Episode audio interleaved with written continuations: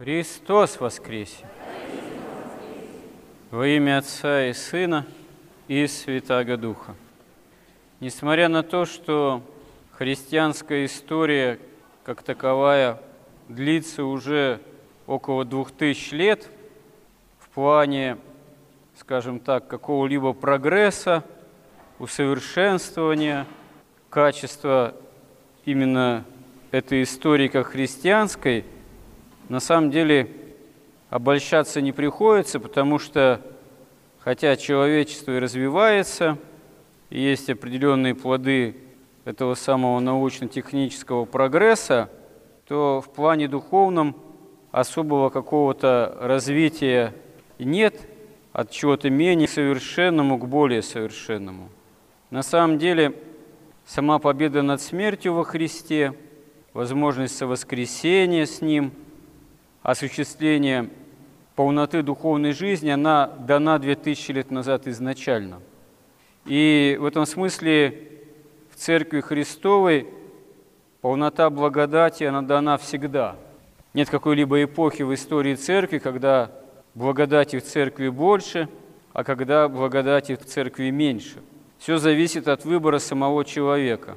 Да, разные эпохи есть в истории Церкви. Есть век апостольский, есть век мучеников, есть достаточно длительный период, можно сказать, такой константиновской эпохи, когда Римская империя оказывается воцерковлена в определенной степени, и церковь имеет такой вполне себе благоприятственный со стороны государства церкви. Этот период, он длится в разных странах разное время и по-разному, а фактически заканчивается в 17 году 20-го столетия с революцией в России, потому что в этот момент происходит падение последней православной монархии, и церковь России теряет статус государственный и приобретает на несколько десятилетий статус гонимый, причем гонимый самым таким жестоким образом.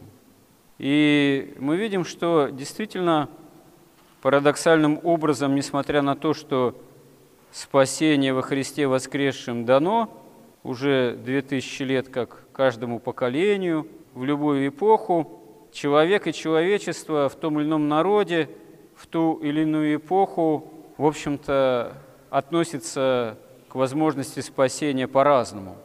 И не стоит обольщаться, что когда был период такого государственного благоприятие по отношению к церкви, всегда было удобно спасаться. На самом деле, парадоксальным же образом, тот же синодальный период, так называемый, в истории нашей церкви, он называется так, потому что еще при Петре I, после смерти патриарха Адриана, патриаршество просто было тихой сапой упразднено, то есть не давали выбрать нового патриарха соборно, а фактически патриарха стал заменять обер-прокурор Синода, сам Синод, ну, в определенной степени первенствующим был митрополит Московский, но все-таки это был не патриарх. И в результате, в результате сложилась такая система, что внешне вроде все благоприятствовало, было масса церквей, мало того, как известно, всех крестили – в младенчестве, но при этом, как мы видим, уже в XVIII и в особенности это начало ярко проявляться заметно в XIX веке, русский человек, он вообще, русское общество перестало причащаться. Норма, которую потом многие из нас вычитывали в изданных еще в начале 90-х годов молитвословах, как или репринтах, или воспроизводящих то, что печаталось до революции, что надо причащаться не реже, чем раз в год, а наиболее усердным христианам четыре раза в год, она появилась не от хорошей жизни. То есть э, вообще большинство в обществе перестали из-под палки причащаться и вообще особо к этому даже и не стремились. И бывали вынуждены это проделывать великим постом, потому что это требовало, в общем-то, государства. Каждый должен был быть в том храме, которому он был с рождения приписан, где был крещен – и составлялись определенные исповедальные книги, записывала церковь, не только акты гражданского состояния, там, когда родился, когда крещен был, венчался, вот, ну и следила за тем, кто сколько раз там причащается, чтобы хотя бы раз в год. Раз в год не был великим постом на исповеди и не причащался, значит, ты уже высказываешь подозрительную неблагонадежность. Ну и поэтому большинство населения, чтобы не попасть в разряд неблагонадежных, такие причащалось хотя бы раз в год. Хотя даже и к этому, собственно говоря, если отменить обязательное было причащение, стремилось гораздо меньшее число, что, кстати, произошло после февраля 2017 года. Если за всем обществом статистика тогда уже прямо не велась, то еще какое-то время отмечалось это в армии, потому что это было проще проследить. Так вот, большинство э, тогдашнего состава армии, после того, как отменили обязательное причащение, перестало причащаться. Ну, остался небольшой процент. Правда, потом, как отмечают историки и документальные свидетельства, те, кто время жил, старался жить по-христиански, после уже 17 года, в разгар гонений, в 20-х годах начало происходить такое, что называется, евхаристическое возрождение. Появилось во многих сознательных христианах действительно стремление часто причащаться, и мало того, появились такие общинки, уже гонимых, потом катакомных, но которые, в общем-то, советская власть легко и быстро уничтожала вот, при всеобщем тотальном контроле, где начало возобновляться регулярное причащение. А вообще, на самом деле, норма э, причащения, она какая, если задаться вопросом, настоящая, истинная, святоотеческая? Да, собственно говоря, каждая божественная литургия, которую мы служим и на которую мы пришли помолиться, и призывает нас к причащению. В божественной литургии нет ни одной молитвы, где бы говорилось, что на ней присутствуют те, кто не причащаются, за исключением молитвы об оглашенных которые некрещенные раньше были в церкви, готовились и приходили на литургию послушать Евангелие и проповедь возможную, вот, а потом после этого должны были покинуть собрание верных, которые все причащались. То есть на самом деле, на самом деле, по большому счету, если мы пришли на божественную литургию, почему мы не причащаемся? Это служба совсем не для того, чтобы просто ее отстоять, отслушать, как хорошо поют, как это, собственно говоря, до революции бывало. Большинство в этих революционных собраний, если это было в больших городах, кафедральных соборах, слушали литургию, и в большинстве своем, если не настал час раз в год причаститься, и не причащались, и удалялись с нее. И если это было не даже большие соборы, где, может быть, пел один э, псаломщик там, вот, за всех, э, не так все это красиво звучало, но все равно Многие же приходили все равно как-то помолиться, подать записки за ближних, о здравии, упокоении. Была практика заказывать сорокауст местному священству. Это была тоже определенная статья дохода. Но, как некоторые пишут в воспоминаниях, те, кто заказывали сорокауст, допустим, о упокоении кого-то из приставшихся ближних, сами обычно на литургию не приходили, а приходили к концу литургии на панихиду. И некоторыми священством, представителями тогдашнего духовенства, допускалась такая, в кавычках, практика, им было лень служить одним литургию, все равно никто не ходил. Вот. Э, они, как говорится, сидели, пили чай в алтаре, смотрели в окно, ближе к концу положенной литургии, когда появятся те, кто заказал поминовение сорокауст, вот этот вот, чтобы прийти на панихиду.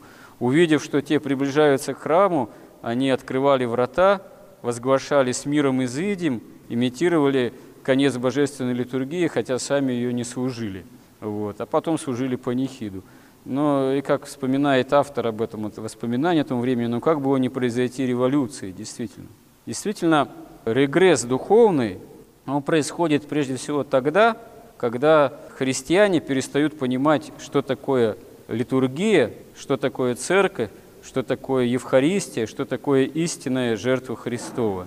При этом в человеке, да, в человечестве обычно продолжает жить жажда победы над смертью, мечтание об этом. Уже начинает что-то медицина на этот счет обещать. И не исключено, что когда антихрист придет, так называемый, окончательно воцарится, он тоже пообещает и победу над смертью, только поклонитесь мне как Богу, потому что зачем вам Христос, Он вас типа все равно не спасает, а вот я вас спасу от смерти. И потому Он еще может и явиться как вместо Христа, потому что Антихрист – это тот, кто вместо Христа приходит. Хотя, конечно, вне Христа победить смерть, что не думай, что не мечтай, на какие не надейся плоды научно-технического прогресса и медицину, невозможно – очевидным образом. Но истинная победа во Христе над смертью, она заключается не только в его голговской жертве и воспоминании об этом, а в реальном общении с Ним.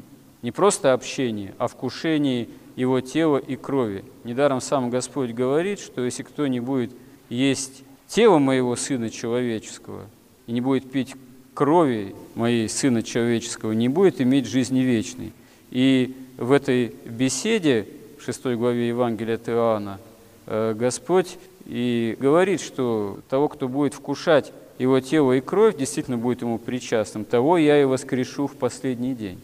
Фарисеи, соплеменники Христа недоумевали, в чем действительно истинность того, что он дарует самого себя в пищу. Обращали свои слова к Моисею, к Манне, вот. а на самом деле вот больше Моисея – больше манны, сшедшей в тот момент с небес, а сам Бог, ставший человеком, сходящий с небес, как хлеб истинный, хлеб небесный, дарующий себя в пищу, как собственное тело и кровь. Поэтому, да, действительно, никакого прогресса в развитии нравственно-духовном человечества его нет. А всегда в церкви нам дана вся полнота благодати, которая не имеет сама по себе какой-то внутреннего какого-то развития. В этом нет нужды внутренне литургически развиваться в том плане, что благодать прирастает. Она всегда дана во Христе, в котором нет ни тени перемены во всей полноте. А есть возможность выбора нашего в любом поколении, в любую эпоху. И если мы истинно выбираем поиск общения с Богом, полноту общения – то нам нечего это искать в каких-то особенных формах. Они не скрыты ни от кого, эти формы. Это единственная форма во всей полноте дана нам, опять же, в чаше Христовой. И если мы оказываемся, слава Богу, причастны и понимаем, чему мы причастны, то это на самом деле самое великое счастье, какое можно в земной жизни обрести. Это на самом деле самое великое благодеяние со стороны Бога, которое дано нам всем, всем людям дано это благодеяние, чаша Христова дана, но выбираем ли мы это и живем ли мы действительно согласно тому, чему дерзаем здесь от чаши Христовой и кому причащаться, действительно зависит от нас, от нашего выбора, от нашего желания и жажды быть причастными Христу и жить по вере, по Его заповедям. Господи, истинно помоги нам в этом. Аминь. Христос воскресе!